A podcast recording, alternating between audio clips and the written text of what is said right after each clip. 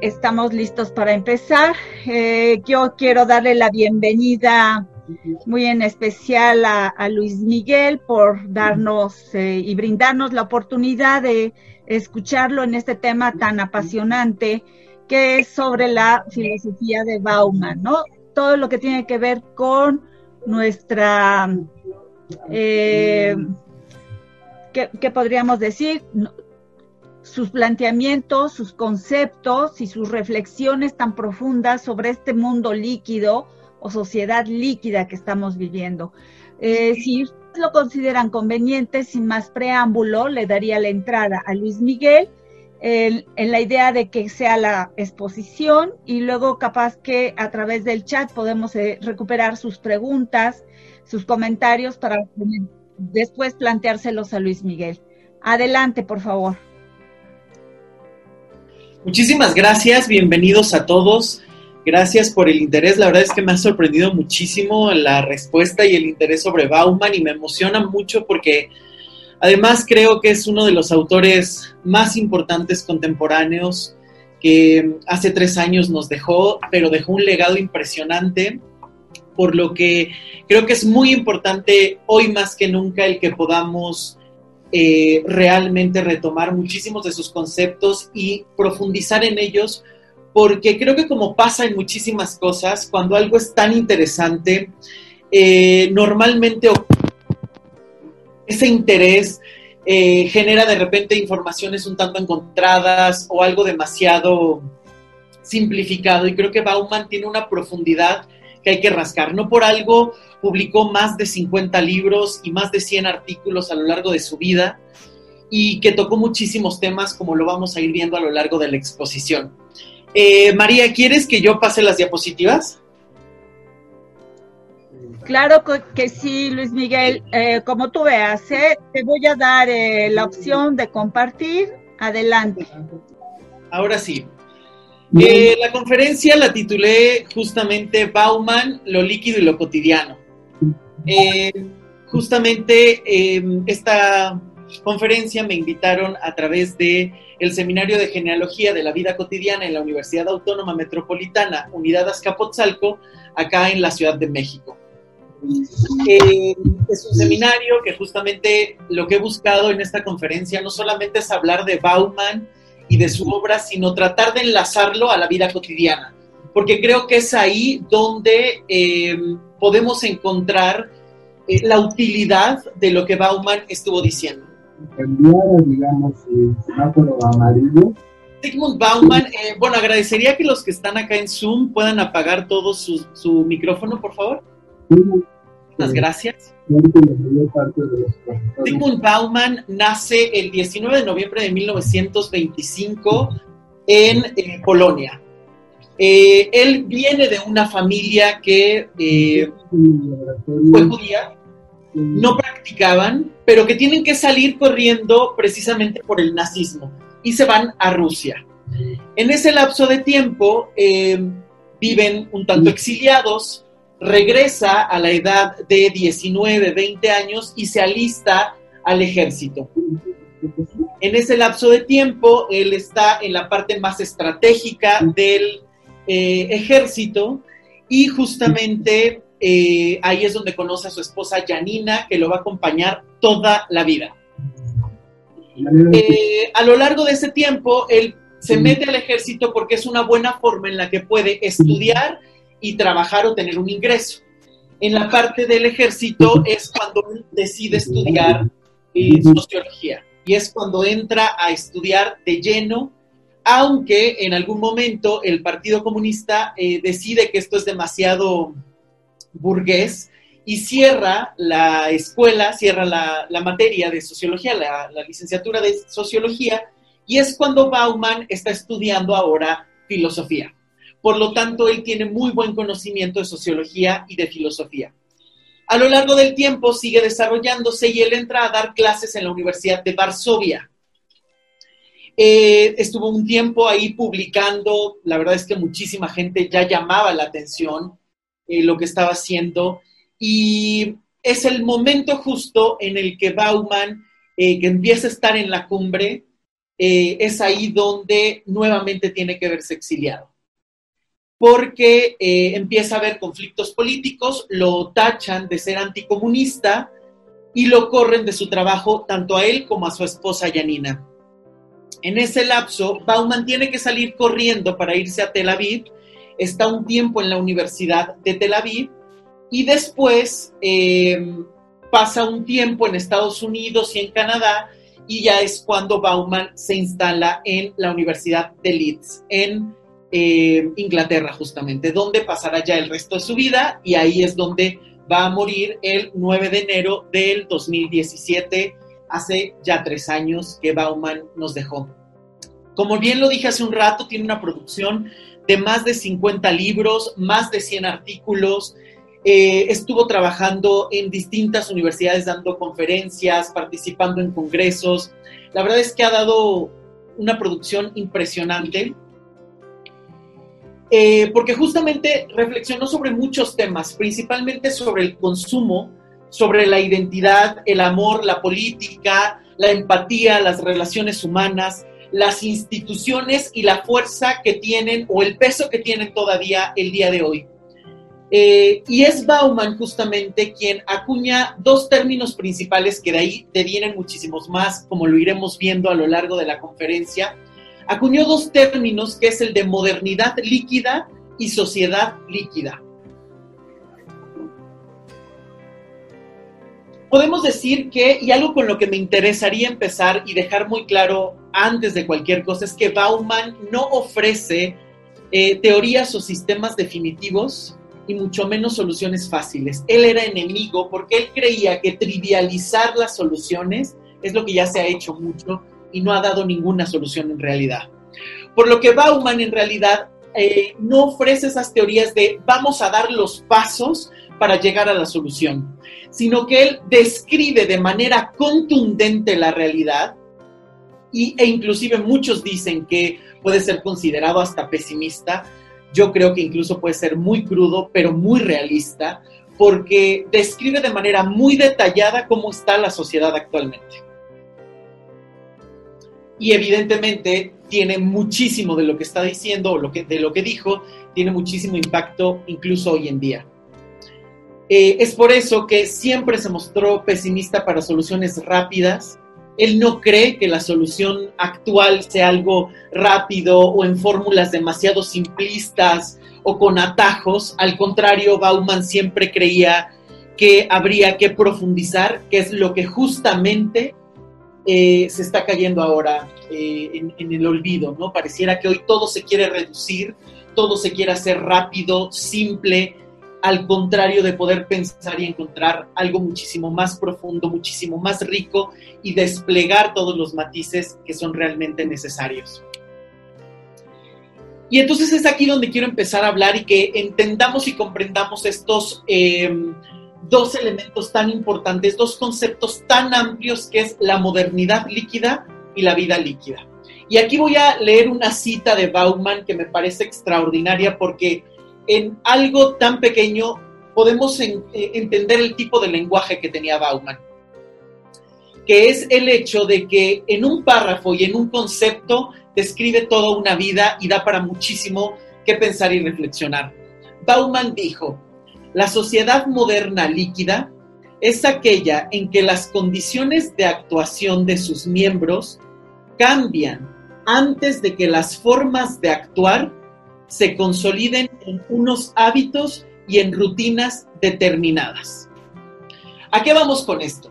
Que la sociedad está cambiando tan rápido y de una manera tan radical, tan eh, fervorosa, tan en un tren tan eh, alto de, de rapidez, que justamente lo que está buscando es que la sociedad ya no puede pararse a reflexionar ni encontrar formas para poder solucionar o convertir en hábitos, rutinas, algo que ya está sobrepasado.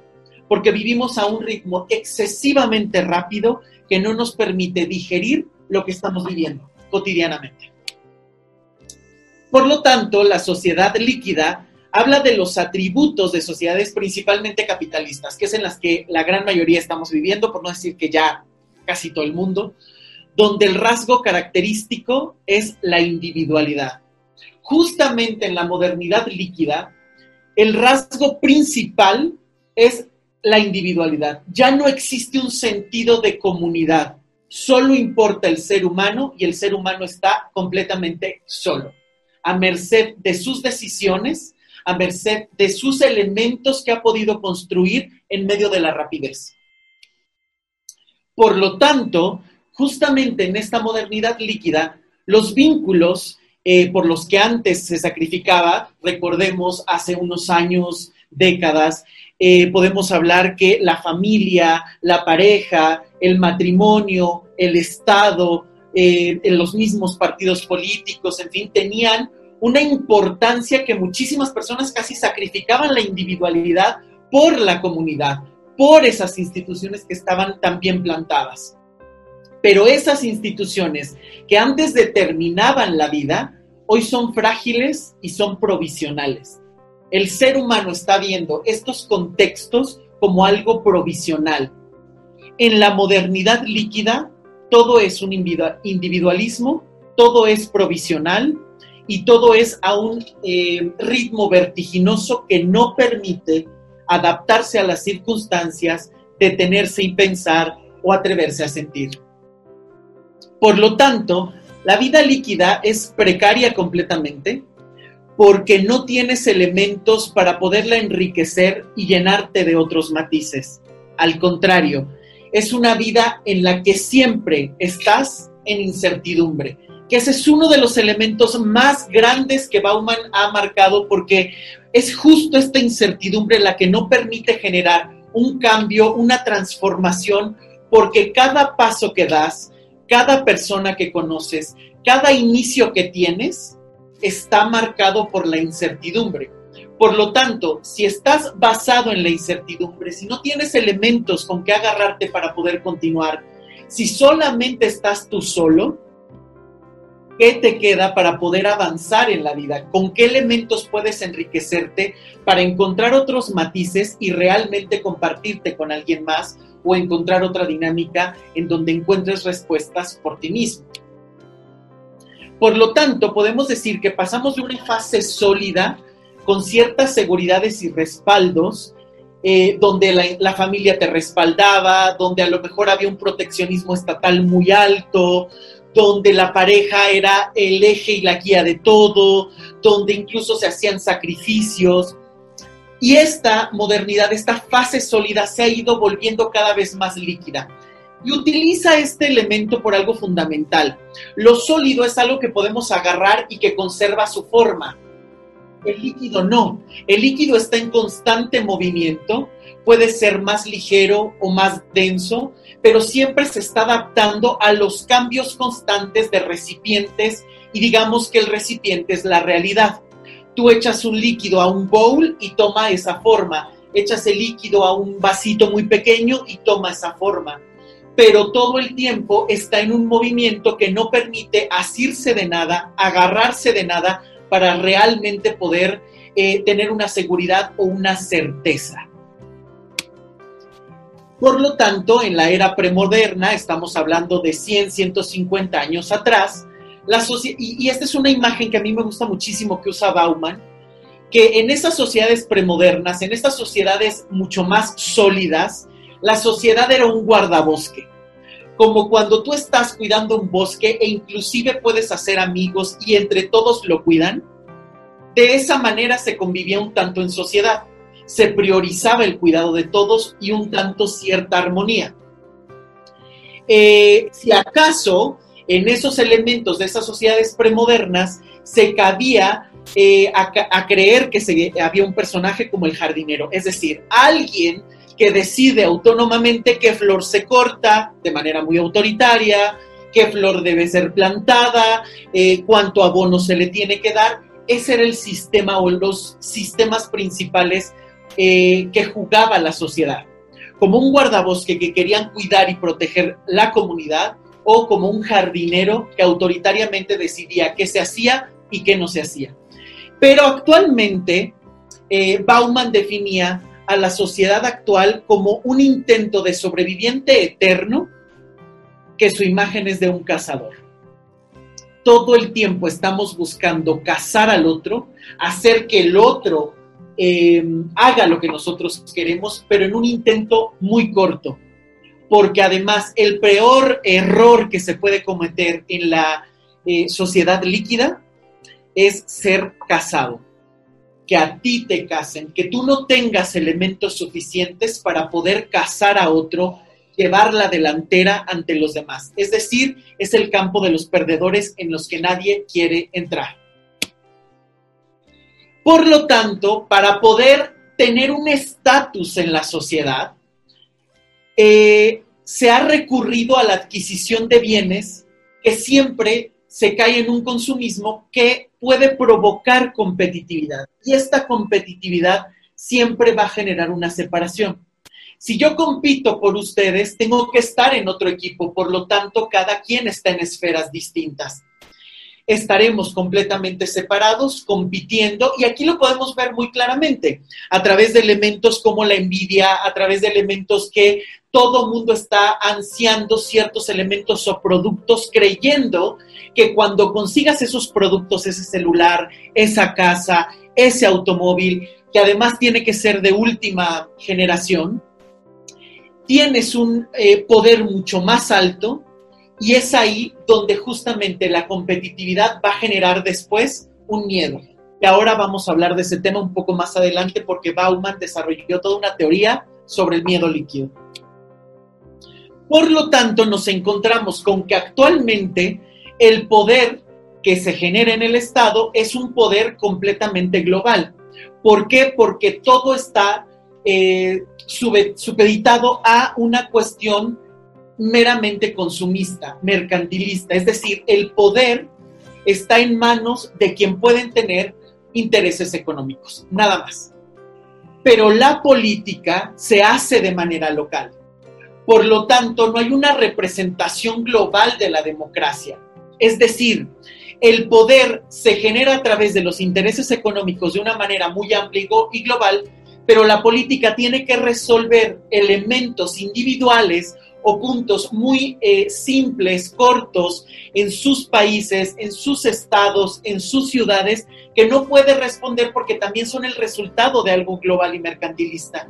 Por lo tanto, el Estado empieza a perder ya una seguridad, ya empieza a perder ese elemento de respaldo que antes tenía porque precisamente esa protección del Estado hoy depende de lo mercantil, de esos intereses de a ver quién aporta más. Y aquí lo podemos ver muy claramente, por lo menos, cuántos de los presidentes, en cuanto son elegidos, lo primero que hacen es reunirse justamente con eh, el consejo de, eh, no sé, de los mayores empresarios de cada país, por ejemplo porque justamente es ahí donde empiezan a firmarse ya los tratados. Incluso a veces lo hacen desde mucho tiempo atrás, justamente desde las campañas políticas.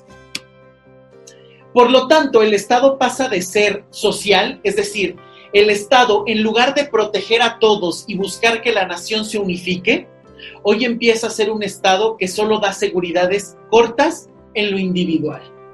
¿A qué nos referimos con esto?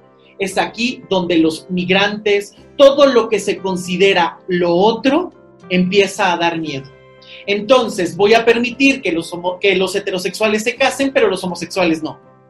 Y entonces, a partir de ahí empiezo a segregar para empezar a generar estratificaciones en las sociedades y esto cada vez va dejando más solo y sobre todo el Estado empieza a perder toda su fuerza por completo porque entonces tiene que estar atendiendo a unos intereses mucho más grandes y globales en lugar de ser una representación de firmeza y seguridad para los habitantes de cada Estado-nación. Por lo tanto, se habla de que eternamente se habla de protección eh, y cuando no se puede eh, tener bienestar, se habla de protección. Esto lo hemos visto muchísimo, lo vemos en Trump, lo vemos en infinidad, infinidad de políticos actualmente a lo largo del mundo, que cuando ya no se puede ofrecer bienestar, se ofrece protección. No te puedo dar ahorita más trabajo, no te puedo dar ahorita más ingresos, no te, porque además el bienestar está aliado a los intereses económicos y a un mayor ingreso. porque la felicidad redunda en eso. Si tengo más, soy más feliz. Ese es el pensamiento de las sociedades modernas líquidas. Porque justamente el bienestar, cuando ya no se puede otorgar, te ofrezco protección. Ok, no te puedo dar ahorita trabajos, pero vamos a hacer todo para que la delincuencia baje. O vamos a hacer todo para que no vuelva a ocurrir lo de las Torres Gemelas y entonces invadimos países para que no sean un enemigo para nosotros. Y es aquí, a nivel global, como se están dando las cosas, que empezamos el ser humano a resentir y ya no tienes nada en qué recargar. Es aquí, en estos estados fragilizados, donde el narcotráfico, la guerra, la trata de personas, que saltan toda condición humana y todo límite, se convierten en elementos que pululan y que crecen de una manera rapidísima. Porque si no hay límites ni nadie que los controle, pueden hacer lo que quieran. Y porque además gran parte de estos intereses en el narcotráfico, en la guerra o en la trata de personas, justamente están completamente aliados a un interés mercantil de unos pocos. Por eso es que a veces nadie hace nada. Todo mundo lo sabe, saben dónde están, saben quiénes son las personas que están generando cosas eh, negativas, trata de personas, venta de drogas, pero nadie hace nada porque interesa a, otros, eh, a otras personas que están llevando el mando y el control y por el otro lado no hay límites porque la sociedad se está viendo completamente corta y es ahí donde eh, al no haber límites, el ser humano tampoco sabe hasta dónde llegar. Y es aquí donde me gusta mucho esta cita de Bauman, es una cita maravillosa, donde habla que las ciudades se han convertido en el vertedero de problemas engendrados y gestados globalmente.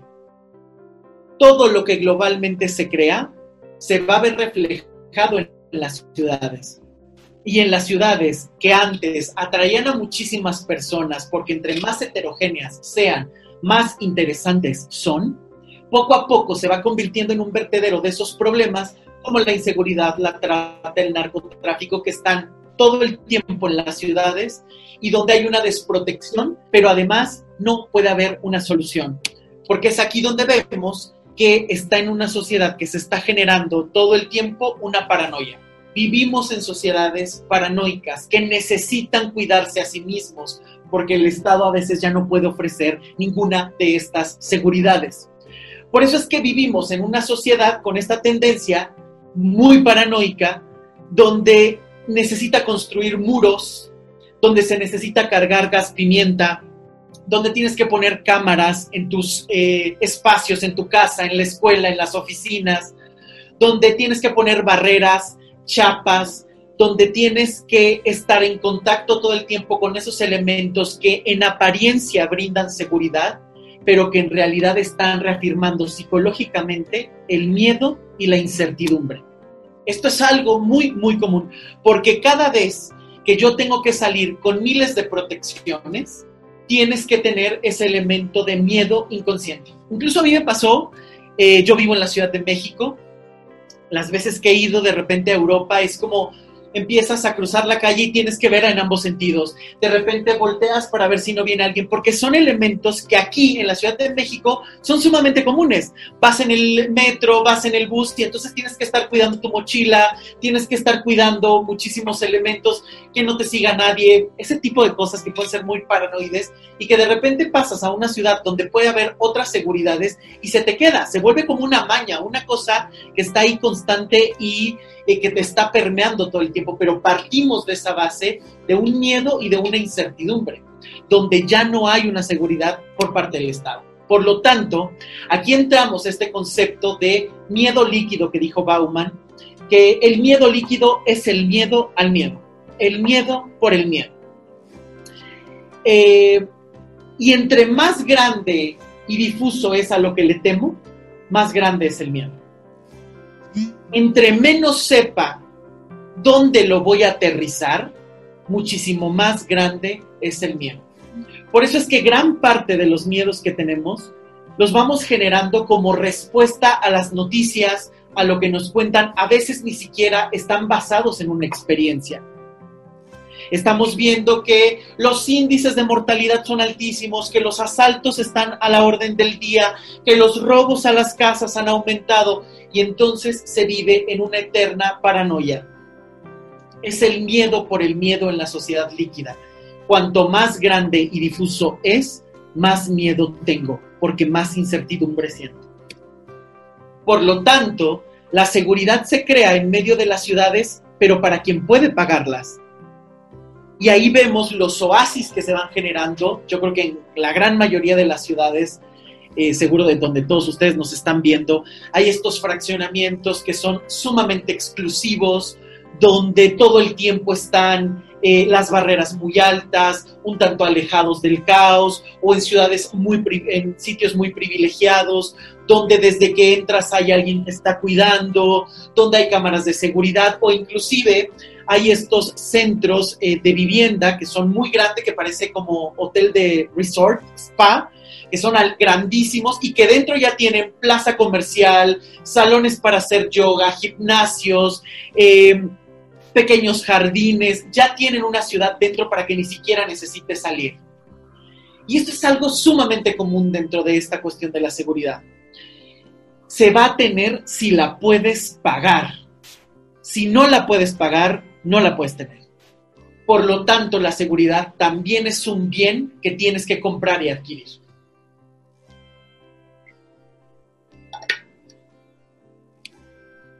Y es aquí donde no sé si han visto la película que, bueno, ya se volvió trilogía y creo que va a salir una cuarta, que es la película de La Purga.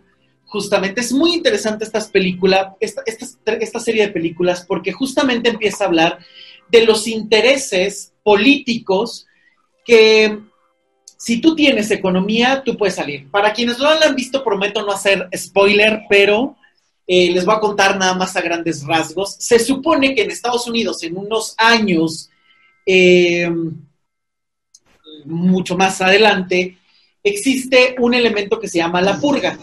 Se supone que la inseguridad ya ha llegado a tales niveles en Estados Unidos que ya la policía no puede controlarlos. Pero también los niveles de pobreza han aumentado. Por lo tanto, Estados Unidos dice que una noche al año, todo crimen que cometas no va a generar ninguna penalización, incluyendo el robo, el homicidio, los golpes, las vejaciones, no va a tener ninguna repercusión.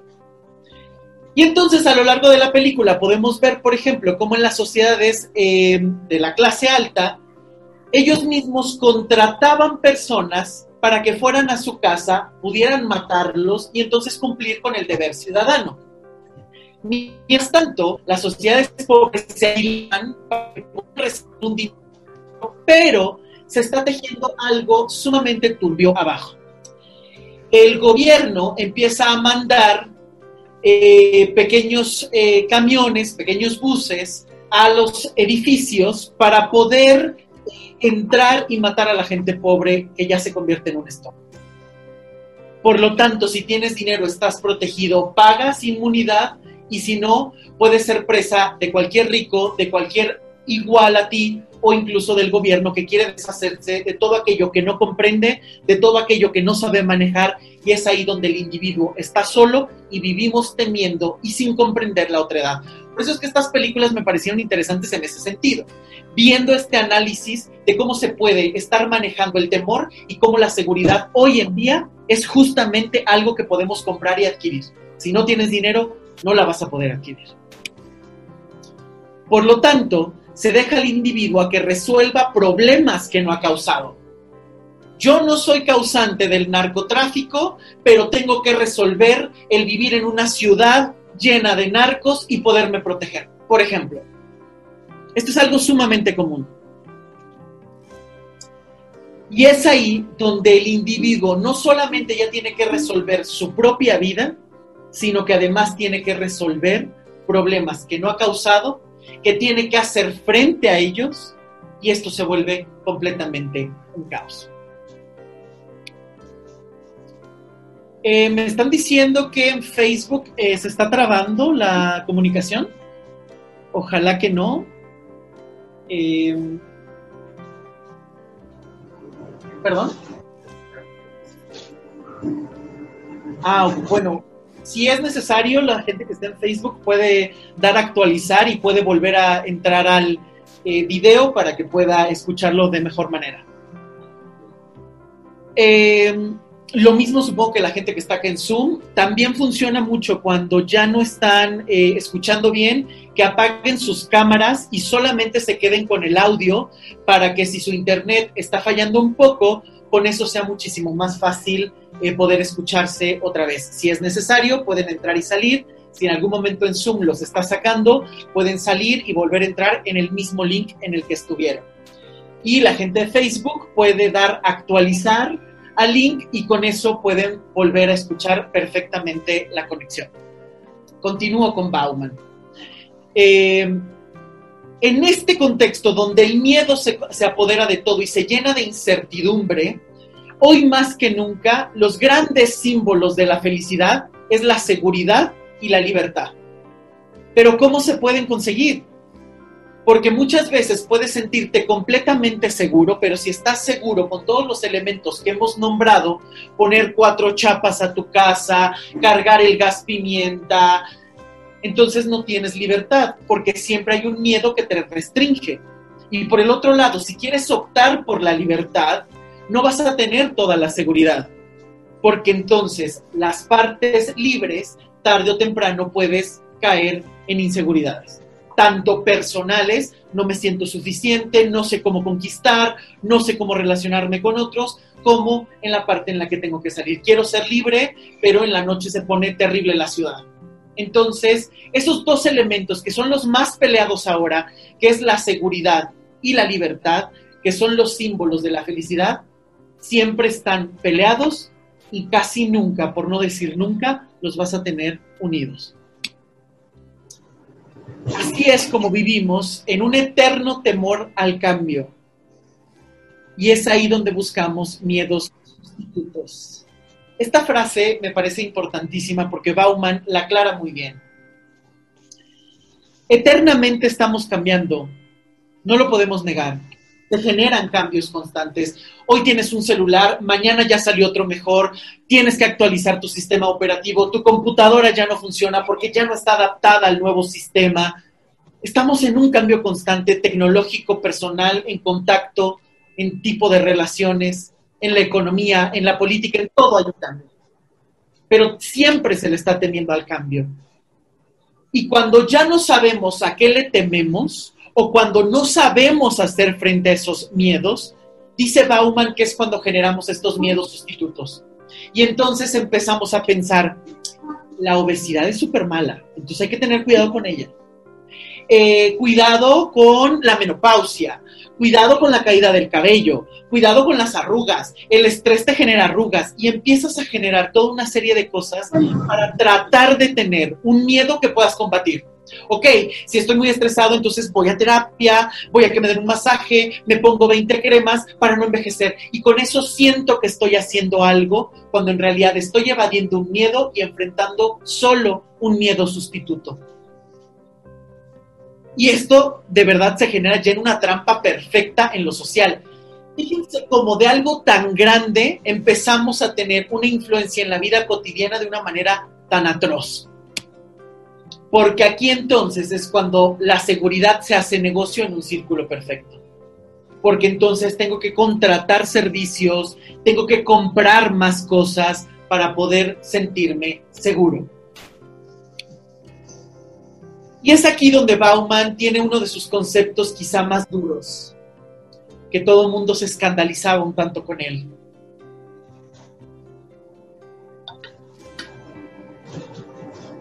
Bauman habla de los desechos humanos, que son aquellos que no pueden entrar en el juego del consumismo porque son desempleados o son la otredad que no puede llegar al consumo se les ve como desechos humanos. Se crean parias.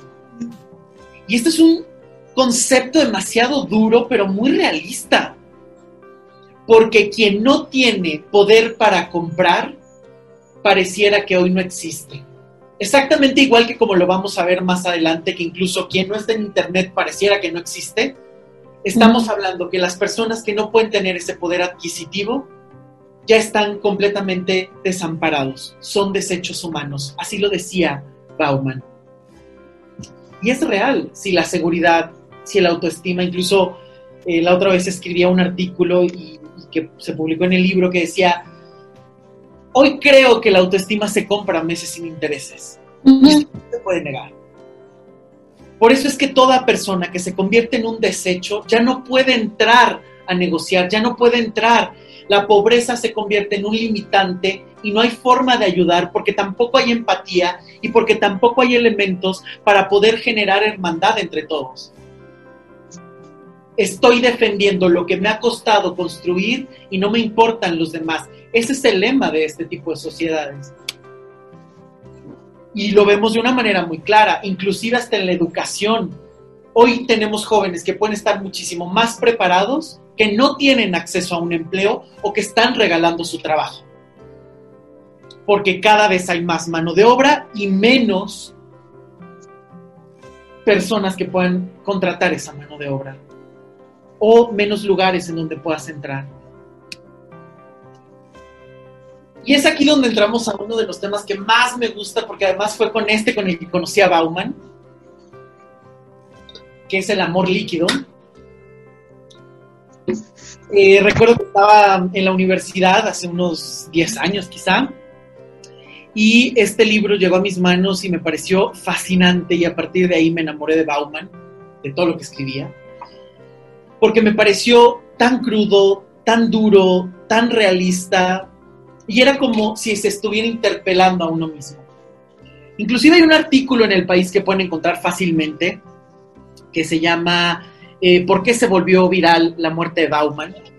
Mm. Porque justamente decía que se apela directamente, Bauman apelaba al pesimismo, Bauman apelaba a la amargura y Bauman describía lo que las personas estábamos sintiendo cotidianamente, porque su observación y su descripción son tan detalladas, fueron tan detalladas que te interpelaba inevitablemente. Es por eso que eh, Amor Líquido para mí fue un libro que me embarcó y que me volvió fan de eh, Bauman y que me hizo querer leer constantemente. Después de Amor Líquido, Gracias. es Vida Líquida, que eh, creo que Vida Líquida es uno de los libros, por aquí lo tengo, es uno de los libros más grandes porque ahí puedes ver la modernidad líquida, la vida líquida y las sociedades líquidas.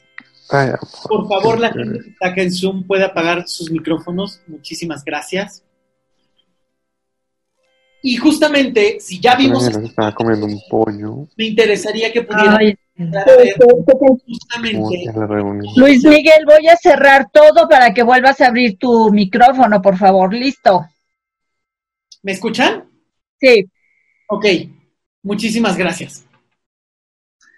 Eh, y es aquí justamente donde a mí me interesó muchísimo Bauman y es donde vamos a poder ver la aplicación de lo global a lo individual y cotidiano. Que bueno, de por sí ya con lo que describí creo que es bastante claro cómo nos puede afectar en, distintos elementos, pero ahora vamos a esta parte muchísimo más relacional y de dinámicas con el otro.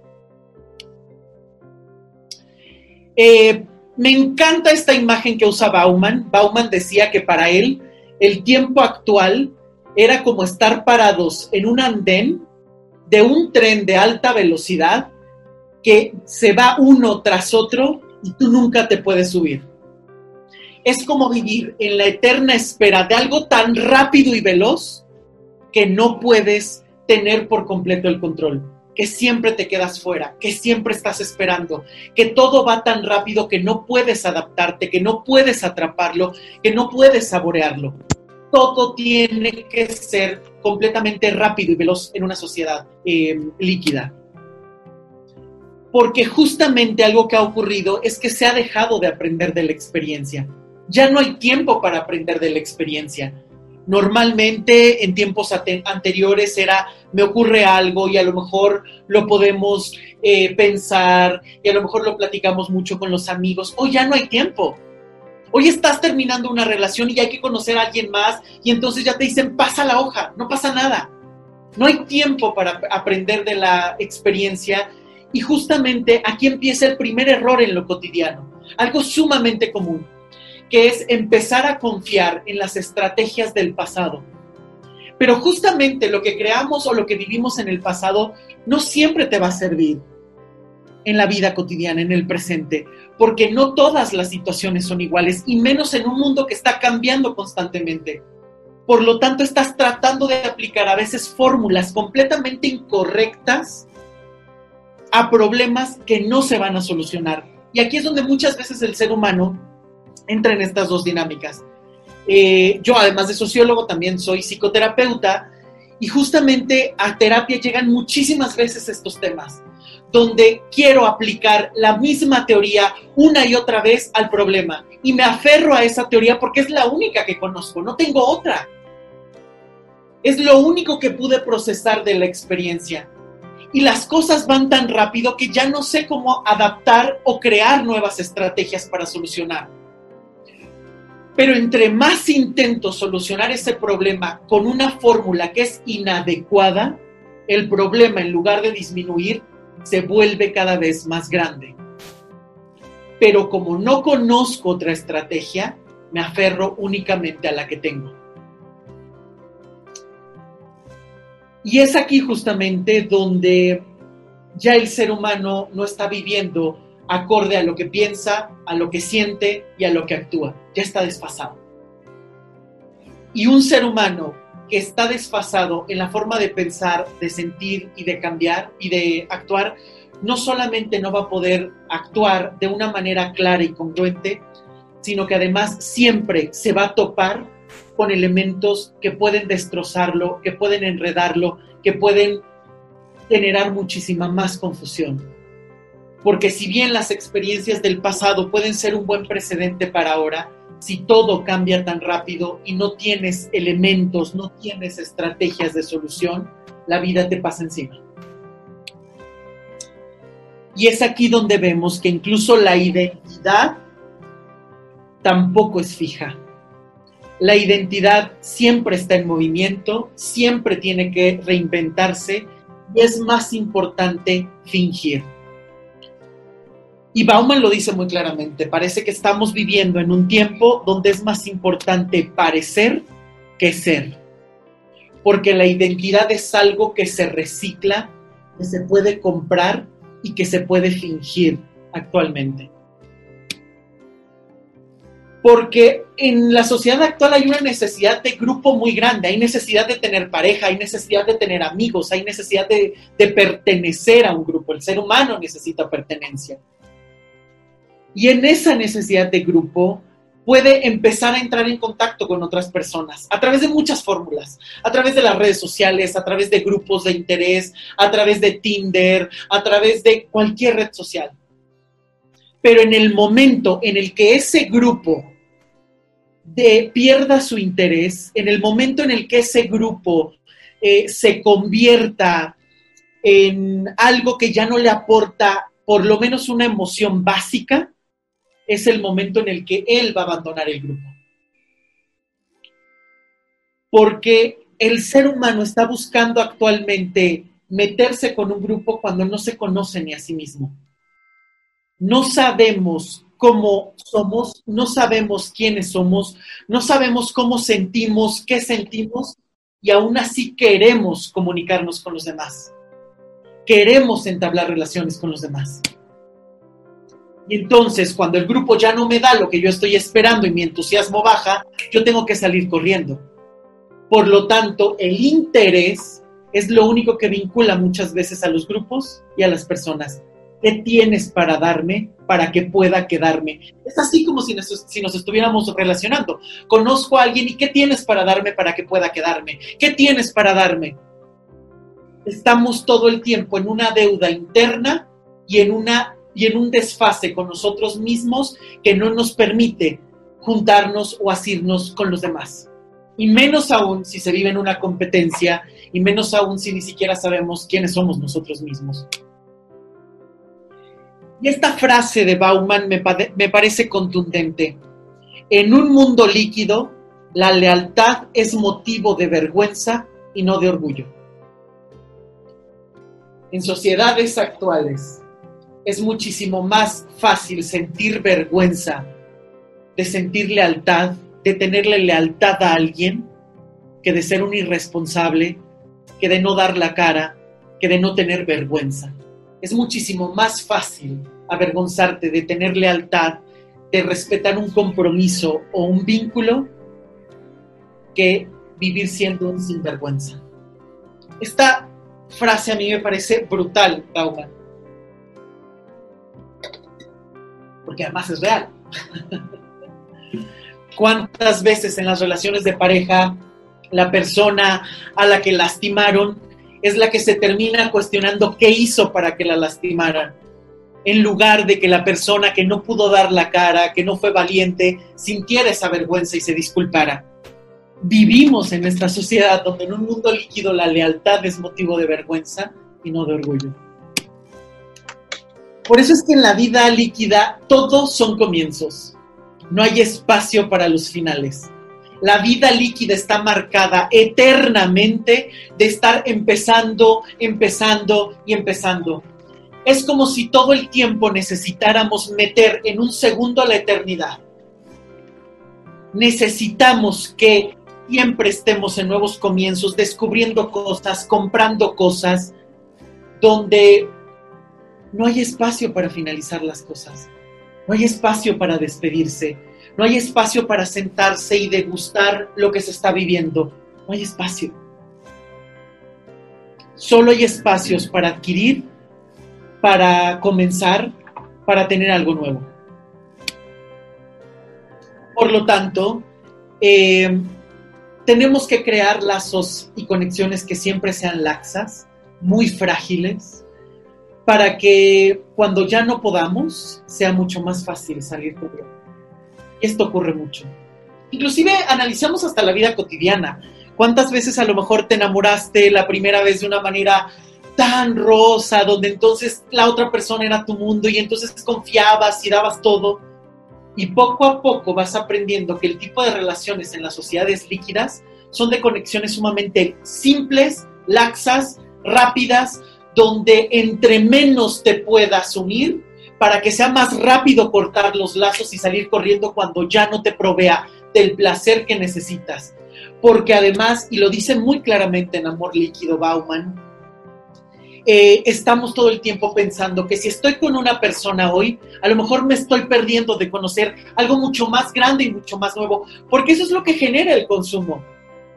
El consumo genera esa necesidad de creer que hay muchísimos más intereses, de creer que hay muchísimas más cosas, porque ahorita compré un celular, pero en un mes, en medio año, llegará un celular muchísimo más nuevo y maravilloso, aunque solo haya aumentado la cámara de píxeles. Este es el tipo de relaciones en el que estamos. Y así como cambiamos de celular, cambiamos de personas o queremos cambiar de personas. Por eso es que los finales no tienen cabida en el mundo líquido. Pero si no sabes cerrar, tampoco sabes comenzar. Y los comienzos son simples adquisiciones. Porque hoy se abandona al otro a la menor dificultad cualquier cosa que no me gusta, inclusive platicando hasta con los amigos, las redes sociales, uno puede ver que es tan fácil desechar al otro, es que sonreía raro. Es como que se peinaba del lado izquierdo y a mí me gustaba del lado derecho. Es que como que hablaba medio incómodo. Es que como que la uña la tenía medio extraña y esto como que, híjole, no podía hablar con él porque me distraía su uña. O sea, son pretextos que para uno se vuelve dificultad que al no poder superar las dificultades el ser humano jamás se puede corroborar que puede. Por lo tanto, en cuanto se presenta una dificultad en la vida cotidiana, justamente ya no se puede saltar la, la dificultad, porque ya no se sabe qué hacer. No hay elementos para enfrentar la dificultad. Por eso es que en el momento en el que el otro ya no me provee la única solución es abandonarlo. Porque hoy el amor es flotante y sin responsabilidad con el otro. El amor ya no es algo que puedas ir creando con ciertas seguridades, ni siquiera en lo que tú estás planeando, ni siquiera en lo que tú estás queriendo, porque hasta en eso tienes que mutar. ya no me ha gustado, no me ha servido esto, no he llegado el amor que yo estoy esperando, entonces tengo que mutar lo que estoy esperando. Por eso el amor se vuelve flotante, se vuelve algo que puede ser inalcanzable bajo el que siempre estás, que siempre vas tras él, pero que no puedes agarrar. Donde la principal característica y el principal ingrediente es que no hay responsabilidad con el otro. La única posibilidad es el ponerme a salvo a mí mismo. Por lo tanto, todo es desechable, incluso las personas. Cualquier relación que no me brinde algo positivo, algo placentero, es el momento en el que tenemos que desechar y las personas se ven como desechables.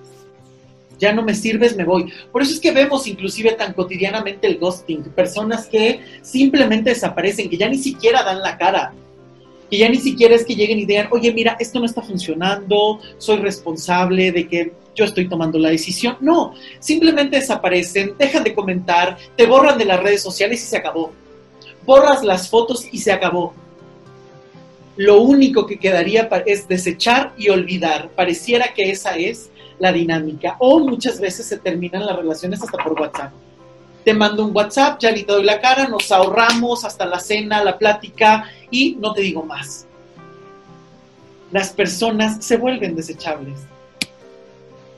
Por lo tanto, hemos entrado en una dinámica donde Bauman lo decía muy claramente, la humanidad en la era moderna ha suplantado a Dios, se cree divina. No tengo a nadie, no creo en nadie porque ya no puedo creer, la única divinidad soy yo, pero que tampoco sé cómo confiarme porque tampoco sé cómo resolver las cosas. Por lo tanto, estás en un abismo, pendiendo de una cuerda floja, esperando no caer.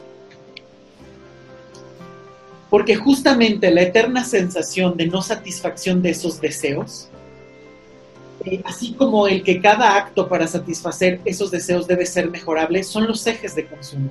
Actualmente, todo lo que mueve es una necesidad de satisfacción si no me puedo proveer de una paz interna, si no me puedo proveer de una seguridad interna, si no sé ni quién soy, por lo menos me voy a satisfacer y para eso necesito dinero. Entonces voy a Starbucks y me compro una experiencia, no un café, me compro una experiencia que me satisfaga y entonces me tomo 17 mil fotos que subo a las redes sociales y a partir de ahí empiezo a poner hashtag en todos lados. Porque digamos que lo único que queda es una satisfacción efímera y el tratar de cumplir unos deseos que a final de cuentas nunca se cumplen, porque hoy lo tengo y mañana vuelvo a tener necesidad.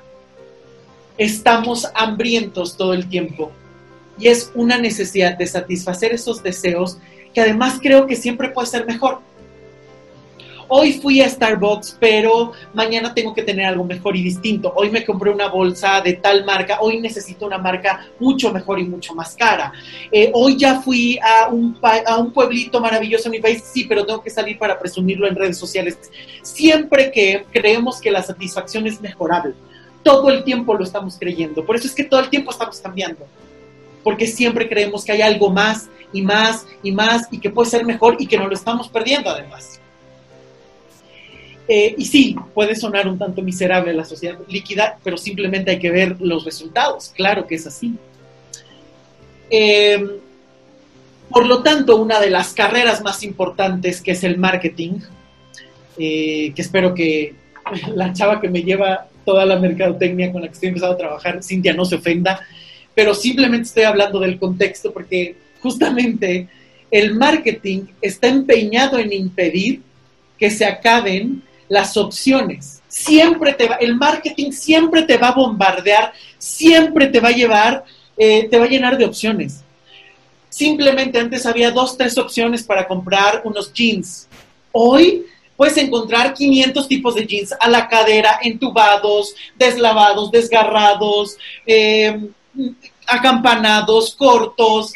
Hoy puedes encontrar infinidad de colores, infinidad de eh, marcas.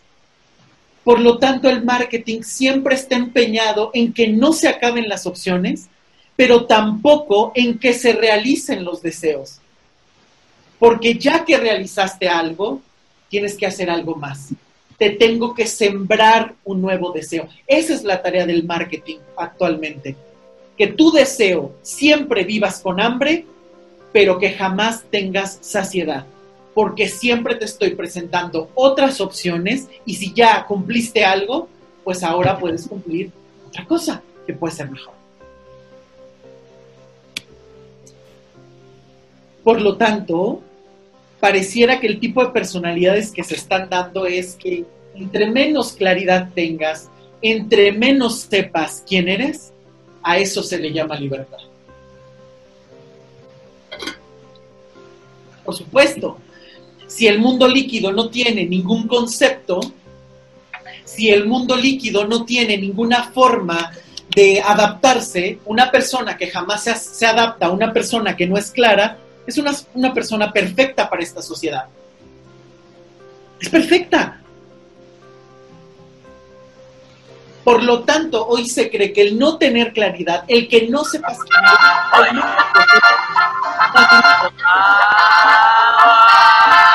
no, bueno, ya está cambiando. Gracias, pero ahorita estamos hablando de Bauman.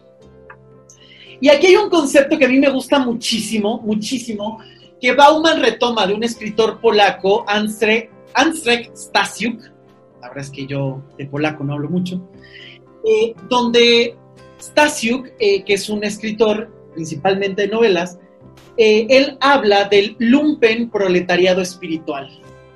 Y es un concepto que Bauman retoma y que es riquísimo, este concepto. Porque justamente habla de estas personas que siempre están en una búsqueda de sí mismos, que todo el tiempo están empezando a buscar eh, respuestas en yoga, en budismo, en la cábala, pero de una manera sumamente superficial. Y en ese lumpen proletariado espiritual es, ni siquiera adquiero el conocimiento espiritual cuando ya es muy fácil llegar a eh, creerse maestros, creerse que pueden tener una sabiduría que nadie más posee, aunque esa sabiduría nunca te da una respuesta real, porque estás en la imagen, en la superficie. No tengo paz, pero me voy a construir todo el elemento de paz y entonces me tomo fotos haciendo yoga y meditando frente a la playa con una, un pasaje budista, con una frase de Buda y entonces ya me creé todo un halo. Es la imagen. Y justamente es aquí donde en este lumpen proletariado espiritual se está generando una masividad y una mercadotecnia también impresionante. Porque hoy se considera que las personas mejor adaptadas son las que no crean lazos y nunca se establecen, que todo el tiempo se están moviendo. Y entonces vemos representantes maravillosos como los viajeros hedonistas, los youtubers que venden humo, los creadores de experiencias efímeras, los cantamañanas, los que dan promesas que no se cumplen. Son lazos que nunca se van a cumplir, por lo tanto se está lavando constantemente a eso entras y YouTube te bombardea con las 10 mejores ciudades y el youtuber al que sigue todo el tiempo te está diciendo que ya se compró el carro más caro, la bolsa más cara o que inclusive ya estás viajando. Viajar es lo de hoy porque hay que vivir de manera hedonista. No hay un futuro, solo tienes el hoy. Esa es la sociedad líquida. Tratar de vivir al mínimo consumiendo lo máximo. Tratar de meter la eternidad en un segundo tratar de vivirlo todo ahora, porque mañana quién sabe qué es lo que nos queda. Y por supuesto que aquí todo el tiempo queremos relacionarnos a través de las redes sociales. Y entonces seguimos y seguimos a estas personas que lo único que están marcando es el consumo. Porque actualmente el cambio es un maquillaje que simplemente sirve para transformar el ego. Y esto me parece increíble porque hoy justamente se tiene que construir un personaje donde simplemente sea algo superficial, muy bien maquillado, muy bien estructurado por fuera, pero por dentro hay todo un caos que ni siquiera se sabe cómo hablar. Todo se convierte en un maquillaje que simplemente sirve para tener un estatus, no para ser alguien congruente, responsable, respetuoso, íntegro, sino alguien que simplemente parezca. Y es aquí donde se mercantilizan los intentos de solución y es aquí donde entran las recetas más fáciles que encantan. 10 formas de olvidar a tu ex. Platica con tus amigas, borra todas las fotos del Facebook, bórralo y bloquealo de todas tus redes sociales, córtate el pelo, cámbiate, cambia tu guardarropa y en dos semanas conoce a alguien más. Ese es el tipo de soluciones que gustan. Siete formas de olvidar a mi ex, los cinco mejores restaurantes, las cinco mejores formas de que me crezca el cabello, las cinco mejores formas de relacionarme con mi mamá, cómo aprender a hablarle a mis alumnos. Queremos fórmulas fáciles para todo. Queremos la fórmula fácil donde me digas los pasos uno, dos y tres para que me resulte y entre más rápido, mejor y donde nuevamente vuelves a ceder tu responsabilidad, porque nunca puedes asumir quién eres, qué sientes y cómo lo puedes encauzar. No encuentras las respuestas, porque simplemente te estás evadiendo y estás en estos intentos de solución que en realidad no solucionan nada. Y entonces pululan los cursos. Encantan esos cursos. Cómo aprender a convertirte en una persona exitosa en tres pasos y a veces los encuentras por, unos, por unas cuantas monedas y a veces por miles de pesos. Se pueden generar infinidad de intentos de solución que lo único que hacen es tratar de encontrar una respuesta que no llega y simplemente estar tratando de pagar por una paz que no encuentras. Porque Bauman generó un concepto que a mí me gusta muchísimo, que es el homo eligens es decir, siempre tienes que ser el que elige. No puedes ser al que eligen. Tú tienes que elegir. Por lo tanto, el mayor temor es que tú no puedas elegir, que tú seas un desecho. Entonces, si nadie me elige, no tengo amigos, entonces soy un desecho. Entonces yo tengo que elegir y me tiene que elegir alguien de una manera brutal, genial, me tiene que poner en un buen lugar inclusive simplemente lo veamos. Eh, la otra vez leía un artículo justamente en el periódico El País, donde decía que los índices de suicidio han aumentado muchísimo en Asia y donde uno de los elementos principales era la soledad, yo creo que a nivel mundial es cierto, y quién sabe ahora con la pandemia, todos los efectos. A mí me hubiera encantado que Bauman nos eh, dijera cómo está viendo la pandemia y los resultados, yo creo que hubiera sido una cosa riquísima. Pero justamente decía eso el artículo, que las personas con tal de no sentirse solas, supongo que ya se puede hacer en cualquier parte, en ese momento el artículo estaba muy encausado en eh, Japón y en China, decía que las personas se sentían tan solas que pagaban por tener seguidores en eh, Twitter, que nunca interactuaban, pero el hecho de sentir que había un número de seguidores ya los hacía sentir elegidos y acompañados. Y por lo tanto, ellos podían también tarde o temprano elegir. Y es aquí donde quiero hablar de una serie maravillosa, que, de un capítulo de una serie maravillosa que me recomendó mi gran amigo Israel, que yo la verdad es que nunca había visto esta serie de eh, Black Mirror de eh, que está en Netflix es la temporada 3, el capítulo 1. Se llama Nose Dive y es un capítulo extraordinario que refleja perfectamente la interacción en redes sociales y todo lo que estamos diciendo de Bauman. Es un capítulo, tampoco les voy a hacer spoiler, les voy a contar un poco a grandes rasgos eh, de qué trata, lo pueden encontrar fácilmente en Google, hay incluso artículos que han analizado el eh, capítulo eh, Nose Dive es el capítulo 1 de la tercera temporada de Black Mirror que está en Netflix. Entonces, eh, justamente en este capítulo es una mujer que todo el tiempo vive con el celular. Y entonces ahora ya no existe dinero, ya no hay monedas físicas, ya no hay metal, ya no hay tarjetas. Todo se compra a través de la popularidad que tienes en las redes sociales. Entonces, si yo me encuentro con mi mejor amigo y nos saludamos, yo tengo que calificar cómo fue nuestro encuentro en la aplicación que se tiene en el celular. Entonces me lo encuentro, sonreímos, nos decimos buenos días y le pongo cinco estrellas y me pone cinco estrellas. Y entonces, entre más estrellas tenga, pertenezco a una elite que puedo comprar más cosas, tener más casas, tener más viajes, porque los likes se convierten ahora en el dinero. Por supuesto, con todo lo que eso puede traer. Por favor, si no lo han visto, es un capítulo maravilloso que realmente da toda esta información. Black Mirror es el capítulo 1 de la temporada 3 y está en Netflix. El capítulo se llama News Dive.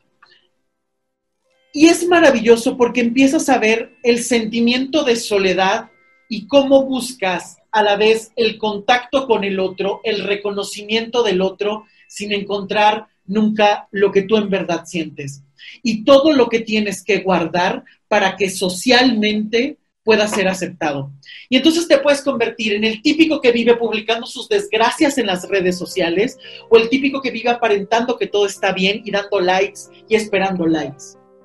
Cuando en redes sociales, en cuanto te conviertes en alguien público, puedes encontrar respuestas de todo tipo, pero se está generando toda una vida dentro de las redes sociales que puede ser hasta peligrosa porque estás perdiendo la realidad. ¿Cuántas veces no hemos visto que estas personas están en una vida triste y depresiva, se toman la foto, la suben y son la persona más feliz del mundo? Porque compraron algo, porque tienen algo que presumir. De verdad, les recomiendo un montón este capítulo y más viéndolo a la luz de Bauman, yo creo que les va a saber mucho mejor. Porque Bauman, y aquí regreso a una cita de él que me encanta, todo es más fácil en la vida virtual, pero hemos perdido el arte de las relaciones sociales y la amistad. Y esto es tan cierto. Es muchísimo más fácil agregar a alguien y platicar. Es muchísimo más fácil enterarte de las cosas tratando de agregar a alguien. Es muchísimo más fácil incluso destruir a alguien por redes sociales es muchísimo más fácil meterte a cualquier comentario, video, lo que tú quieras y empezar a hacer comentarios completamente absurdos escondido detrás de tu celular o escondido detrás de la computadora. Es muchísimo más fácil destruir, construir o creer que tienes algo en la vida eh, virtual pero entre más estamos en la vida virtual es muchísimo más difícil tener herramientas para generar relaciones sociales, de amistad, de amor, de cualquier tipo, porque estamos perdiendo la empatía, porque estamos perdiendo la forma incluso de hablar. ¿Cuántas veces no vamos al restaurante y están todos los amigos y cada uno en el celular? O incluso compartiéndose cosas por WhatsApp, en lugar de platicar cuando lo tienes al lado de mostrarle lo que estás viendo, de reírse juntos. Lo tienes al lado y te estás comunicando por WhatsApp y te manda la risa por WhatsApp. Es tremendo, tremendo. Por supuesto que la vida virtual está marcando una nueva tendencia, porque además lo ha transformado todo. La misma velocidad en la que nos estamos comunicando es cada vez más rápida. Simplemente la otra vez leía un libro que se llama Demasiado Amor de Sara Sefcovic que hablaba de cartas, que a mí, ¿cómo me ha llamado siempre la atención estos libros de cartas? Porque ¿cuánto tiempo tenías que esperar para obtener una respuesta? ¿Cuánta paciencia había? Simplemente, desde que te llegaba la carta, te sentabas y la leías y no tenías 20 conversaciones al mismo tiempo no tenías 50 avisos de te llegó un like en Facebook, te acaba de contestar tu tía Juana. Estabas simplemente concentrado en la carta y después respondías la carta conforme a lo que podía ir llegando. Guardabas, la metías en un sobre, ibas al servicio postal, pagabas y la carta se iba. Si te arrepentías, tenías que escribir otra porque ya no había forma de borrar el mensaje. Y a lo mejor la carta ni llegaba. A lo mejor se podía perder en la inmensidad de otras cartas y de otra necesidad de comunicación. A lo mejor tardaba dos o tres días o quince días o un mes en llegarle a la otra persona, más el tiempo que la leía, la respondía y enviaba y podías tener una respuesta. Para otra vez volverte a sentar, leer la carta, y saborearla porque era la comunicación que tenías. porque el teléfono era carísimo o a lo mejor ni existía, porque hablar de larga distancia era costosísimo y no te lo podías permitir, y la carta con tu puño y letra de manera personalizada la podías enviar. Hoy pareciera que hasta nos podemos comunicar solo con emojis. ¿Cómo estás, carita feliz? ¿Cómo estás? Triste. Entonces, manita, es una forma en la que cada vez hasta el lenguaje se está simplificando. Ya ni siquiera sabemos cómo representar las emociones porque ni siquiera las sabemos nombrar, ni siquiera las sabemos sentir, mucho menos experimentar, y por consiguiente tampoco podemos entrar en contacto con las personas para que nos cuenten cómo están y crear un diálogo. Porque todo se ha vuelto veloz. Subes una foto y ya tienes comentarios y ya tienes likes y hoy mismo necesitas una información y te la envío y en un segundo, en un minuto le estás recibiendo aunque estés a 70 mil kilómetros de distancia. Y si eso, que puede ser tan positivo, también genera la otra parte donde todo tiene que ser tan rápido. Simplemente la otra vez platicaba con mi mejor amigo y justamente estábamos revisando a Mecano y tardaban meses y años en sacar un nuevo sencillo, un nuevo single. Sacaban uno ahora, eh, iba cobrando fuerza en la radio, eh, hasta que por fin llegaba y se convertía en un hit y medio año, un año después llegaba otro. Hoy cada semana hay una nueva canción de un artista, porque si no, no está vigente. Y hay que producir, consumir y desechar. Simplemente la otra vez me metí a Spotify y decía éxitos de ayer. Y los éxitos de ayer eran enero de este año, eran febrero de este año. Esos eran los éxitos de ayer. A ese nivel de rapidez estamos consumiendo, a ese nivel de rapidez estamos desechando. La canción que nos gustaba el verano pasado hoy es vieja, hoy ya ni la recuerdas. Hay que tener una nueva canción este verano. Y así como consumimos canciones, tecnología, experiencias efímeras, consumimos personas y desechamos personas. Pareciera que hoy incluso las aplicaciones donde puedes conseguir pareja o sexo es como entrar a un menú. ¿De qué tengo ganas hoy? ¿Tengo ganas de una persona más grande o más joven? ¿Tengo ganas de alguien rubio, moreno, pelirroja? ¿De qué tengo ganas hoy? Pareciera que es entrar a un menú donde ni siquiera existe lo que el otro piensa. Lo único que existe es tu necesidad de satisfacción. Y es aquí donde en las redes sociales encontramos el activismo de sofá que llama Bauman y que a mí me fascina, por supuesto. Porque ese activismo de sofá nos unimos en la, en la protesta, pero no nos unimos en la propuesta. Todos protestamos. Hubo una balacera en París y todos ponemos en París, el, perdón, ponemos la bandera de Francia en el perfil y compartimos y comentamos, se quema Notre Dame y entonces todos subimos la foto de cuando alguna vez fuiste a Notre Dame. Y te quejas y la protesta, pero nadie hace propuestas. Es muchísimo más fácil entrar y decir cualquier cosa, cualquier queja y creer que con eso se cambia el mundo. Ese es el activismo de sofá. Me duele que estén matando personas sentado en tu sala con tu iPhone donde empieza a generarse una indiferencia, pero que además esa sobreestimulación también está en las redes sociales alimentando ese activismo de sofá. ¿Por qué?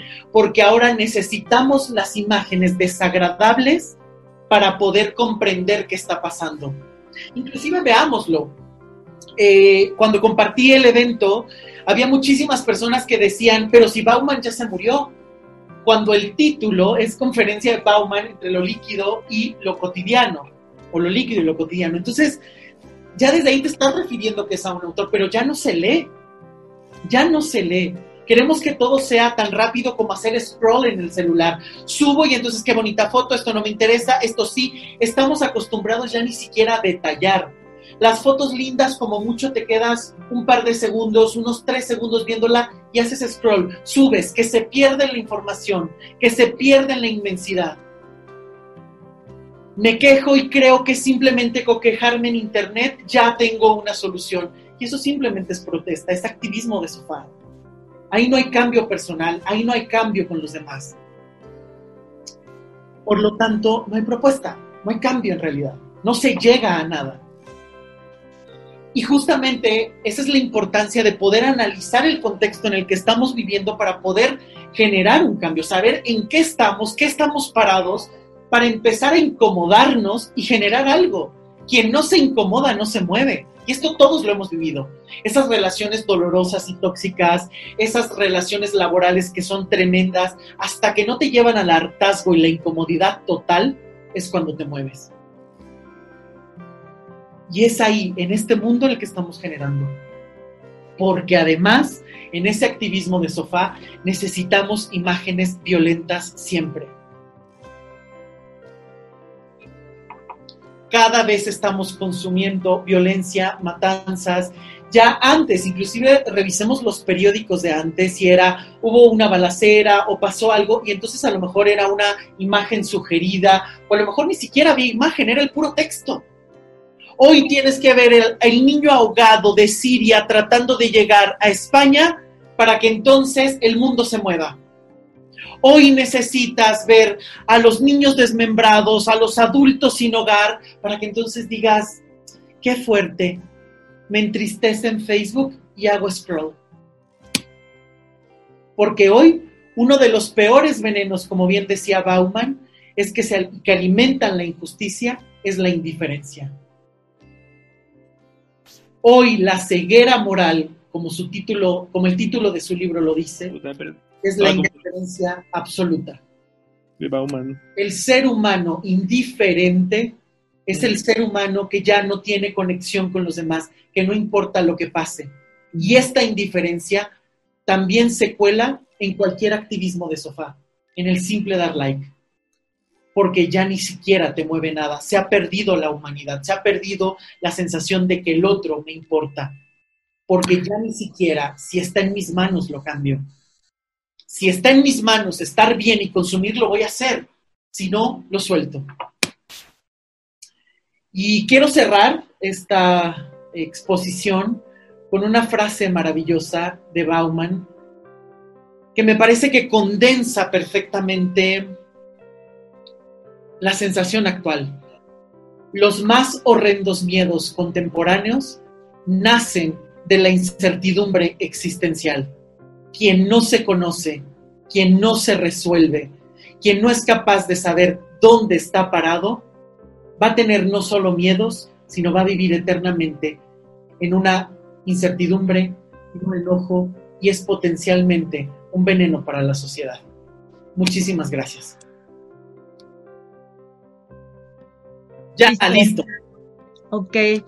Bueno, te, te decía que, que muchas gracias, que tu exposición ha sido bastante clara, bastante nítida en términos de transmitirnos esta, este pensamiento de Sigmund Bauman con su gran aportación sobre los tiempos líquidos de la sociedad moderna, ¿verdad? Eh, que incluye toda una serie de elementos y reflexiones importantes de cómo nos estamos viendo ahora y que, bueno, pues solamente una pequeña parte de la sociedad se detiene a reflexionar, se detiene a valorar en cómo nos estamos conduciendo, ¿no? Pues Luis Miguel, estamos muy agradecidos contigo, eh, seguramente que todo el mundo debe opinar igual, eh, y que queremos ver que pues no sea la primera ni la última ocasión en la que eh, podamos compartir contigo este, tus trabajos, tus comentarios, tus reflexiones y, sobre todo este conocimiento que se ve bastante profundo sobre Bauman. Em, los compañeros del seminario de vida cotidiana te agradecemos en especial por tu tiempo y tu disposición para eh, charlar esta tarde. Si quieres comentar algo más para dar el cierre, bueno, yo quiero agradecerles a todos eh, los integrantes del seminario por esta invitación que me emocionó muchísimo desde que la recibí. Por supuesto, un gran, gran agradecimiento en especial a la doctora Edelmira por todas las gestiones que hizo para que yo estuviera aquí. Y por supuesto a todas las personas, creo que este es el punto donde me puedo esperanzar un poco que si te interesa hablar de Bauman o escuchar de Bauman o reflexionar de Bauman, algo te pueda sacudir, algo te pueda mover y creo que esto sería lo más importante y bueno, pues yo feliz y encantado de seguir hablando de este y de otros temas. Y muchas gracias a todos por estar aquí, por conectarse, por sus preguntas.